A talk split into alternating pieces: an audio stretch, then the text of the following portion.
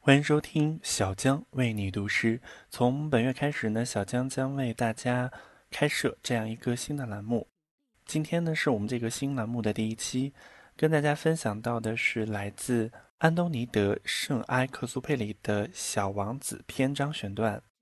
我是那只等爱的狐狸。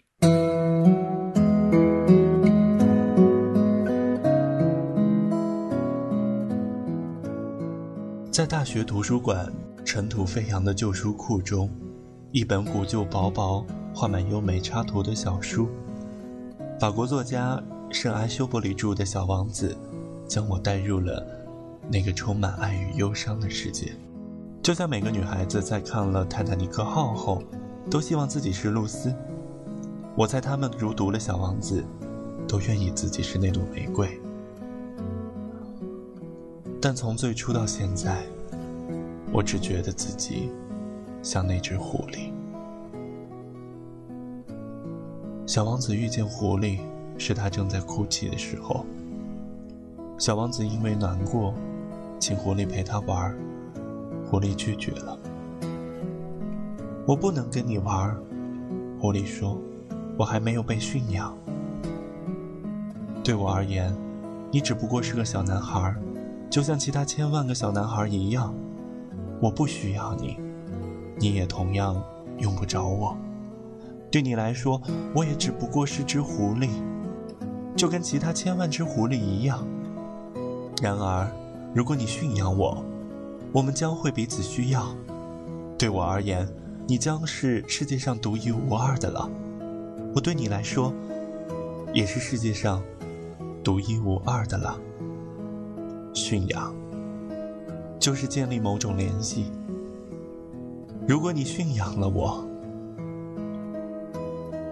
每当读到狐狸说出这句话的时候，都会感动得鼻子发酸。那种对爱的期盼与执着，我经常在认识一个可能成为朋友或喜爱的人时，脑子里浮现这样的句子：如果。你驯养了我。狐狸向小王子描述想象他的新人生。如果你驯养我，那我的生命就会充满阳光。你的脚步声会变得跟其他人不一样，其他人的脚步声会让我迅速躲到地底下。你的脚步声则会像音乐一样，把我召唤出洞穴。小王子驯养了狐狸，可是小王子还是离开了狐狸。对于像狐狸这样的人来说，生命中其实也已经不是很介意一定要把什么攥在手心里。那你还是什么都没得到吧？小王子说。不，狐狸说，我还有麦田的颜色。多么美好的感觉！只要你曾经被驯养，这个世界就不再是原来的样子。当我懂得“驯养”这个词后，我从此不再计较生命以往和将来的得失。无论是爱情，还是友谊，可能是我总在失去，可是谁不曾已经即将要失去什么呢？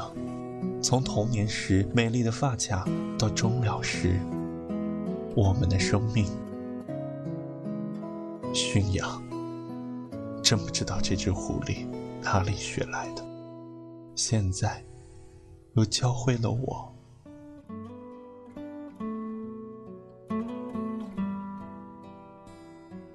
于是，在我的生命中，从此多了一种靠着驯养。建立起来的联系，对我，可能是友谊，也可能是爱情。但无论如何，我在去追求的时候，会有这样的心态。我相信到最后，我还能有麦子的颜色。这颜色，可能是我们共同读过的一本书，走过的一段路，有过的一段经历。同一时刻抬起头来看的月亮，心灵所感到的激荡，不约而同说出的一句话。生命会被这样的时刻鼓荡着，请你驯养我吧。我知道，那是爱的声音。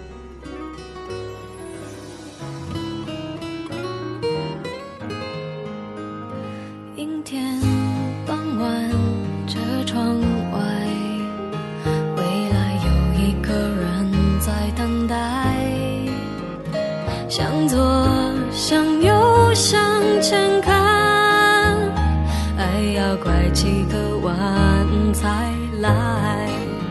我遇见谁，会有怎样的对白？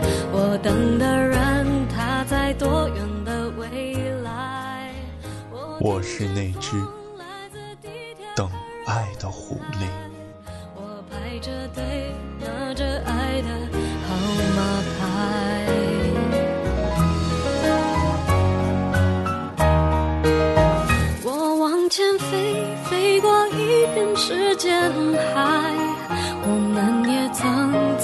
在爱情里受伤害。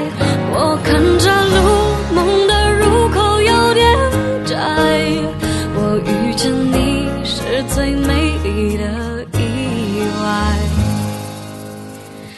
总有一天，我的谜底会解开。